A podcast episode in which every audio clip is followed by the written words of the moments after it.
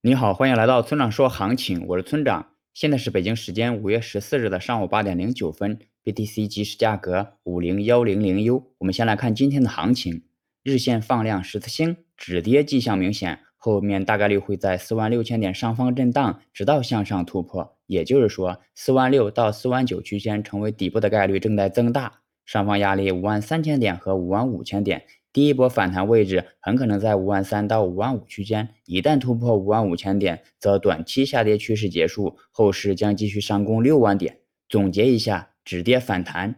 接下来是交易思维模块。昨天的大跌令多头损失惨重，这就是市场。暴雨来临时，没有人能独善其身，但我们可以使用一个框架来最大程度的减小损失。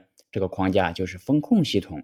我的风控系统如下：一。永远不满仓，哪怕处于大牛市中，我也始终留有一部分的仓位来应对可能的突发情况。很多同学之所以满仓，不外乎风险意识不足和贪婪两个因素。二，最多使用现货仓位的十分之一做合约。如果你不做合约，可以忽略这条。这样做的好处是，即使爆仓，损失也有限；而一旦遇到了对的行情，这十分之一的仓位也能换来惊人的收益。三，一定要买 BTC 为首的价值币。很多同学不买 BTC 是因为 BTC 太贵了，自己的资金量又小。我告诉你的是，资产价格没有贵贱之分，只有合适与不合适。还有，其实你并不是嫌 BTC 贵，而是嫌它的增长空间小。说白了还是贪。